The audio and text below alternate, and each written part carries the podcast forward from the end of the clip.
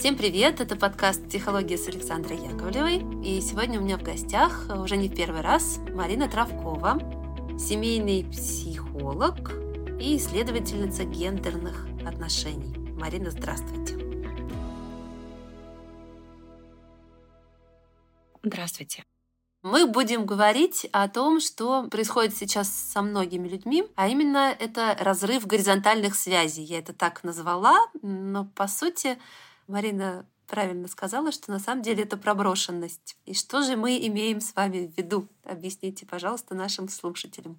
Ну, это прежде всего история, когда кто-то где-то остался, кто-то куда-то уехал, и причем она да, начинается с каких-то людей, которые, может, были довольно медийными, крупными такими единицами, и на них как-то ориентировались, их слушали, и они были такими неформальными лидерами, хедлайнерами, да, явно выразителями мнений, даже создателями скорее мнений. И когда эти люди покинули некое пространство, да, у тех, кто в этом пространстве остался, у них, конечно, вот это то сработало, и как сейчас выражаемся, мы триггернуло, то есть зацепило и повлекло за собой эмоциональную реакцию, то, что как бы тебя бросили, тебя оставили.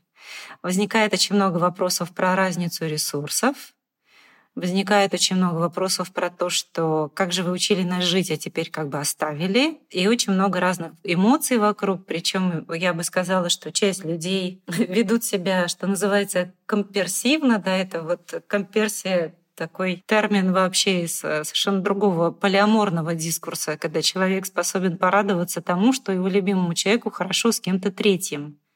Вот так и здесь есть люди, которые радуются за тех, да, у кого получилось куда-то сдвинуться, и это хорошее направление, и они просто желают удачи в спину. А есть те, кто очень обиделся, есть очень много переживаний про то, как мы будем друг друга понимать, и много переживаний про то, вот это вот сейчас такая расползающаяся горизонтальная ткань, которая, например, была вокруг тебя, она была плотной, да, это были твои люди, твои друзья, ты с ними вот как-то виделся, каждые праздники, каждые выходные, ну, может, не каждый, но довольно как-то регулярно, и ты понимал, что вместе, где ты живешь, они есть, ты можешь их позвать, они могут тебя позвать, вы можете прийти друг другу на выручку. И когда это вот все как бы стало расползаться и разрываться географически, теперь твои друзья, замечала да, одна прекрасная девушка, что в какой-то момент осознала, что тусовка, которая, значит, полгода назад собиралась в Москве, вот это какие-то 10-15 человек, что они теперь все, за исключением пары людей, совершенно-совершенно разных местах, да, за много километров э, не только от нее, но и друг от друга каждый. Ну вот я правильно понимаю, что мы, когда сейчас говорим про разрыв этих горизонтальных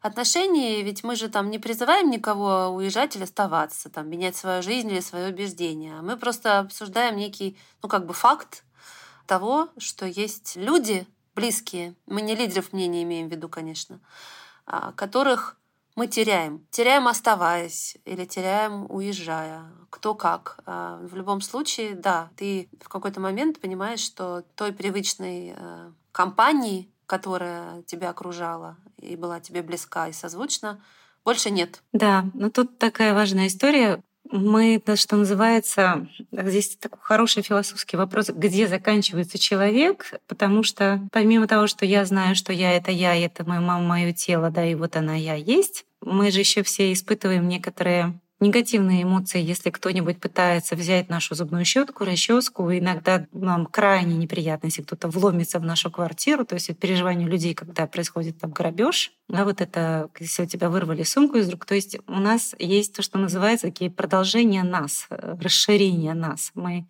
расширены до предметов, а также до людей, которых мы любим и которые для нас важны. И даже если не говорить про лидеров мнений, то мои друзья — это тоже немножечко я. Люди, с которыми я общаюсь, это тоже немножечко я. Мои коллеги — это тоже немножечко я. Мое сообщество, в котором да, я много лет там работаю, выступаю, выхожу, это тоже немножечко я. И когда я это все начинаю терять, важные кусочки, и тут появляется такая новая какая-то грань, когда это не исчезло физически, оно где-то существует. Ты можешь к этому вроде бы обратиться, в том числе дистанционно можешь обратиться, онлайн. Они могут обратиться к тебе. Угу. Но тут опять нарушен какой-то принцип вот этого безопасности и опоры, потому что все таки это уже что-то другое. Да? Это не так, чтобы вот как раньше позвонить, сказать, мне плохо, и тут же две подруги приехали, да, и сели у тебя дома, скажем, на кухне, А теперь это другая какая-то история.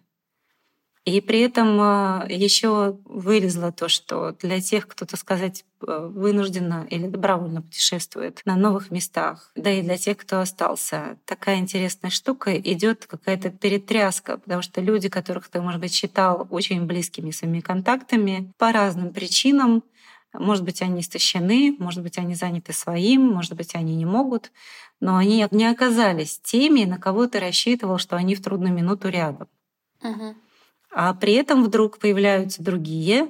И я хорошо помню, вот очень много таких было свидетельств у людей, особенно вот у евреев, которые писали во времена значит, Второй мировой, вот эти все истории, когда были и погромы, и конфискации, да, и, в общем-то, переселение собственных домов, квартир — что всегда был там такой элемент неожиданности, что какие-нибудь прекрасные соседи, с которыми ты 20 лет здоровался, они закрыли глаза, прошли мимо, если, так сказать, не помогли еще, да, этому всему случиться. А вот какие-то люди, которых ты считал периферийными, угрюмые, необщительные, которым ты думал, что ты не нравишься, они вдруг пришли на помощь. Угу. И вот тут, тут эта вот история, что идет прям какой-то перетряска, да, и если у нас какой-то представлять такой условный туесочек, в который ты складываешь все свои контакты и дружбы с разными людьми, то что-то из него сейчас высыпается, а что-то в нем неожиданно появляется. И это тоже все требует каких-то сил, энергии, да, и переоценки. Я, кстати, вот вспомнила, собственно, себя саму и свою историю вот с перезапуском подкаста, что я в какой-то вот момент э, сделала большую паузу. И одна там из причин была, что я не понимала вообще, как, что, э, кому говорить. И Нужно ли вообще это кому-то? То есть, знаете, какой-то наступил такой вот э, внутренний монолог, когда ты замер, ну я об этом в каком-то другом уже выпуске тоже говорила, замер и находишься в растерянности. И тебе кажется, что наверное, никому и не надо уже, или вот уже теперь нету там того мира, в котором ты говорил. Помогло во многом это как раз то, что вдруг, э, вот как вы говорите, люди, с которыми ты там не знаком, которых ты не видел никогда, начали что-то писать, как-то меня где-то находить, говорить, что Александра, там, вы нужны, вернитесь, или спрашивать, когда вы вернетесь. То есть протягивать какие-то вот эти, эти ниточки, налаживать какие-то мосты, ты вдруг понимаешь, что да, мир поменялся, но вот эти связи горизонтальные, которых ты и не чувствовал, вот как вы сказали, там люди, с которыми ты не общался, в общем-то, они вдруг откуда-то нашлись и, и дают возможность тебе там быть дальше в этом мире и там делать то, что ты считаешь нужным. И вот этот подкаст сейчас, да, этот выпуск, это тоже продолжение такой горизонтальной истории. Да, я бы сказала, что это тоже такое-то расширение, вот, например, вас, Саша, да, и э, раз оно есть, вот какую-то часть этого себя тоже оно сохраняет. И хорошее в этом всем то, что я могу смело всем сказать, что помощь обязательно придет, причем, скорее всего, от тех, от кого вы не ждали, откуда вы не ждали. И плохое в этом то, что в сложные времена помощь может не прийти от тех отношений, с кем вы воспринимали как вот тот самый источник. И, конечно, наверное, самые ценные люди, которые оказались и там, и там, да, что вы видели их как да, вот, дружбу, и они остались друзьями, и в этом тоже. И, в общем, и здесь, конечно, очень много еще зависит. Все-таки не могу не упереться в экономические причины. Очень во многом это будет зависеть от ресурса, потому что даже продолжение какого-то общения между людьми, uh-huh. оказавшимися вне страны, оно тоже очень сильно зависит от э, возможности, как и сейчас, возможности поехать или куда поехать, да, зависели от разного. Порой даже от национальности, часто от средств, нередко от наличия шенгенской визы и много чего еще. И, и общение в будущем тоже, вот, несмотря на онлайн, оно будет обусловливаться этим всем тоже. Ну, то есть мне кажется, что важно, что потребность э, в общении э, была, есть и будет. Мы все существа социальные, и неважно, ты переехал или ты остался, по каким причинам ты это сделал, тоже здесь сейчас не играет роли, а играет роль то, как и кем ты будешь дальше окружен, вне зависимости от э, страны проживания, да, там, языка, на котором говорят вокруг люди. Есть интернет или нет интернета, мне вот многие сейчас опять-таки говорят, что очень важно стало офлайн общение. Люди возвращаются к людям, они ищут э, вот этого контакта человеческого, и именно поэтому начинают опять ходить друг к другу в гости, чего было гораздо меньше последние годы, да, все предпочитали кафешки, конференции онлайн какие-то. Ковид еще на это повлиял. Окружение близкое все равно сейчас формируется по-другому. И в дальнейшем, видимо, если я правильно понимаю, на это будет делаться большой акцент, потому что, правда, вот я живу в своем городе и вдруг понимаю, что часть моих друзей по разным причинам уехали, а я тут остался. И мне нужны живые люди, значит, я буду искать среди того круга, кто меня окружает, и возникнут новые какие-то сообщества, новые связи. Да. Правильно я понимаю, что сейчас очень важно вот это живое присутствие Абсолютно. Конечно, очень важно. Очень важно еще в том числе сейчас как-то поиметь вокруг себя людей, которые с тобой на одной волне. И в этом плане те, кто уехал, немножко это будет другой мир, другая среда, и они точно так же будут искать тех, кто с ними на одной волне. Это не означает, что какие-то дружбы мы все прям непременнейше потеряем но это какое-то изменение и стиля общения, и порядка общения. Когда все нормально, всего много вокруг и все насыщено, то поговорить онлайн с подругой, живущей там на другом конце света, с чувством, что, в общем-то, каждый из вас могла бы взять билет и к другой полететь, это одна история. Теперь это ощущение, что ты все таки в каком-то находишься контексте, который извне понять будет сложно, это будет другая история. Угу. И да, и опять любой медали две стороны. С одной стороны, нас сказать, ждут образования новых связей, и не скажу, что потеря старых, но перенос какой-то, какого-то акцента точно будет. А есть какие-то советы, как все-таки, ну, условно, себя-то сохранить? Или не вваливаться, например, в жалость к себе? Или в обвинение, что вот э, ты уехал, а я остался? Или наоборот, ты там планируешь э, и говоришь все время про переезд, а я вообще не понимаю, зачем он нужен, мы должны быть все здесь, мы должны быть все вместе и так далее. У людей друг другу накапливается, да, что-то. Конечно. Ну, тут очень важно, наверное, просто помнить, что все очень разные, и у всех очень-очень разные обстоятельства.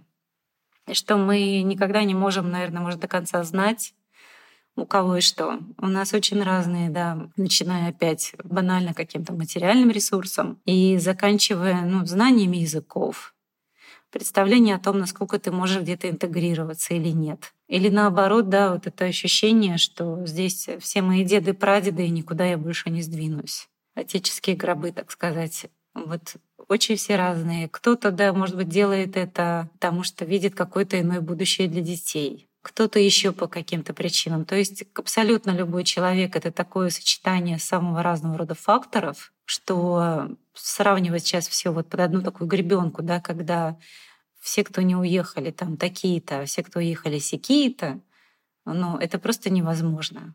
И это снова вот про то, чтобы сохранять мир немножко сложным, да, чтобы понимать, что, скажем, человек, принявший решение в ту или в эту сторону, он тем самым не перечеркивает все остальное. У него есть свои резоны. И, конечно, это еще такой вопрос про коммуникацию.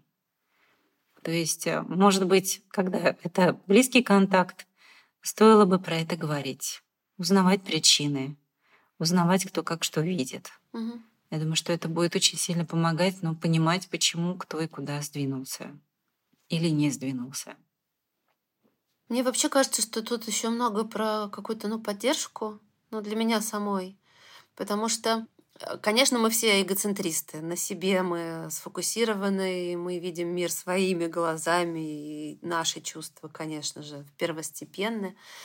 А, но это хороший, может быть, повод э, увидеть других и попробовать понять их картину мира. То, как они решают продолжать свою жизнь, то, где они решают продолжать свою жизнь или с кем.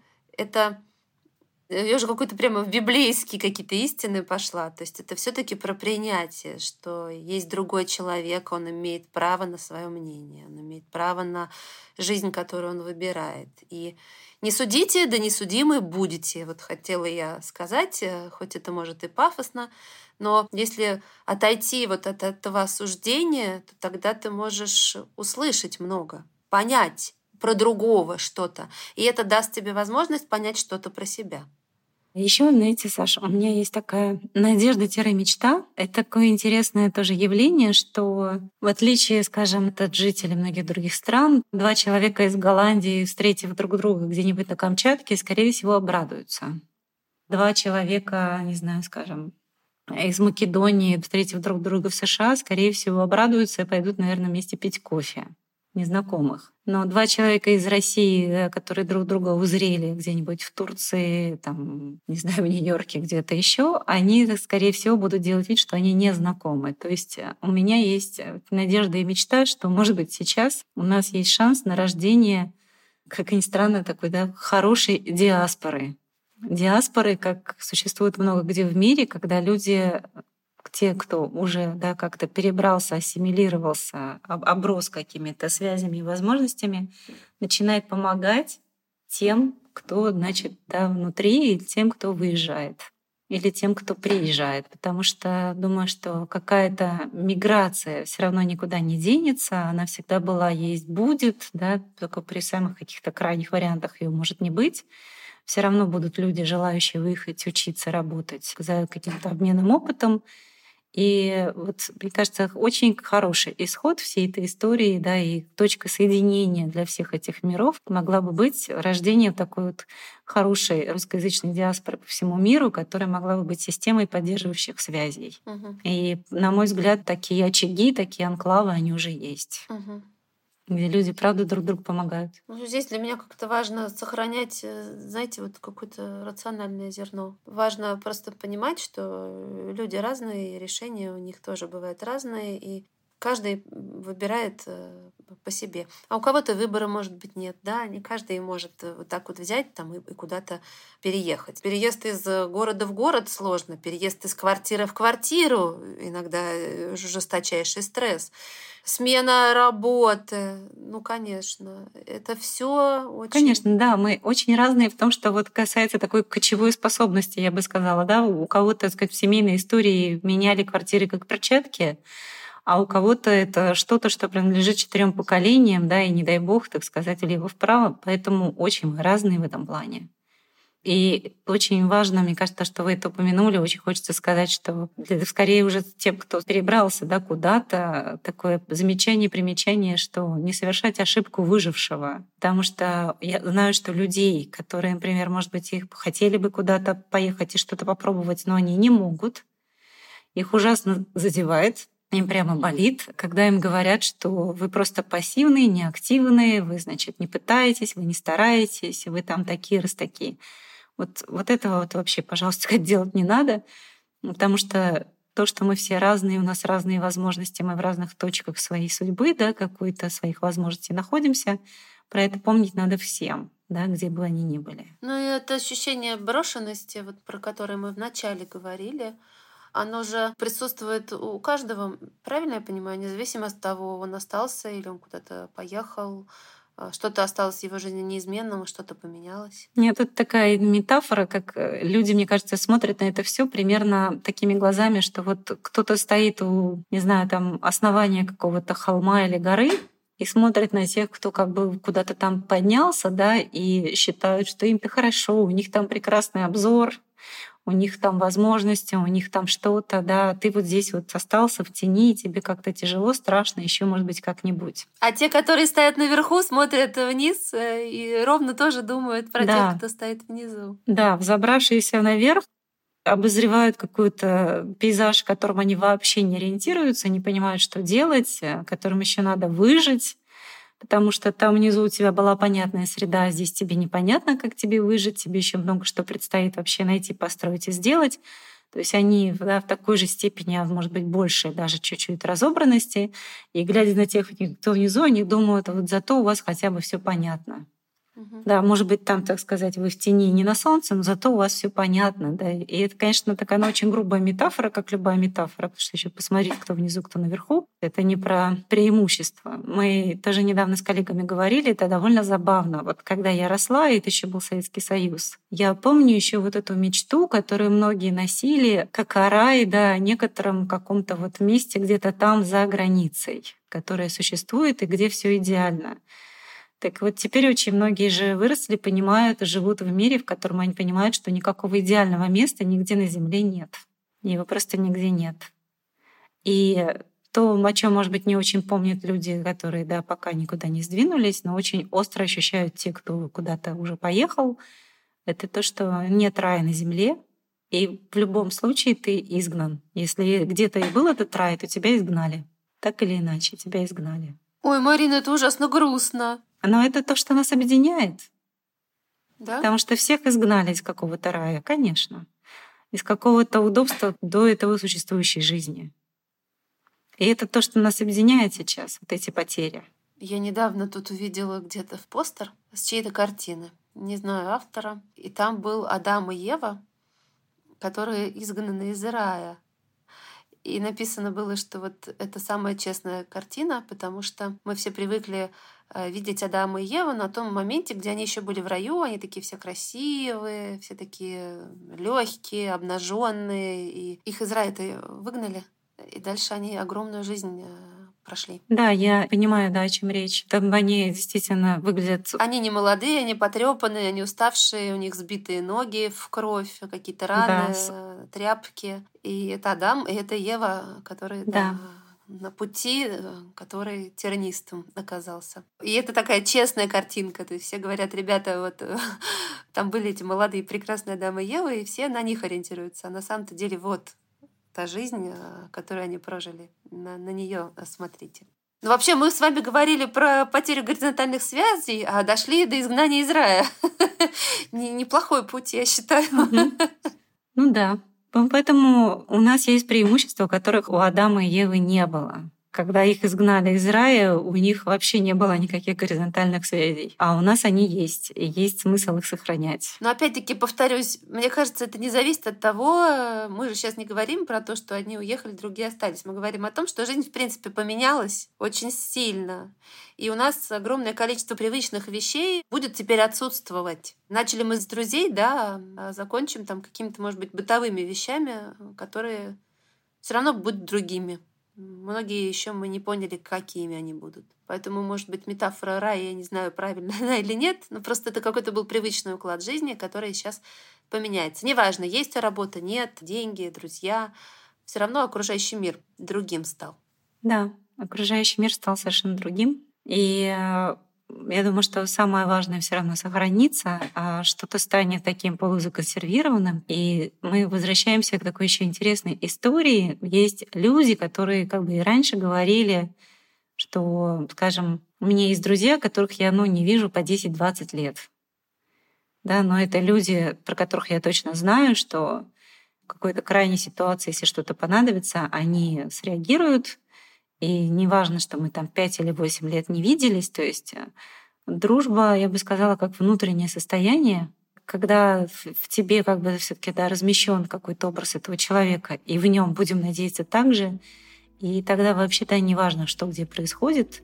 Это просто когда ты живешь, вот я говорю, это то, чего не было у Адама и Евы. Говоря об этой картине, когда ты придешь в пустыню, у тебя сбиты в кровь ноги, но ты знаешь, что где-то на этой планете Земля есть кто-то, кому ты важен то, чего у них не было. Ну вот на этой прекрасной ноте э, мы и закончим наш такой непростой разговор. Спасибо вам большое, Марина. Спасибо. Напоминаю, что с нами была Марина Травкова, семейный психолог и исследовательница гендерных связей. И я, Александра Яковлева, автор ведущая подкаста. Большое спасибо, что вы были с нами. Оставайтесь с нами и дальше. Всем пока!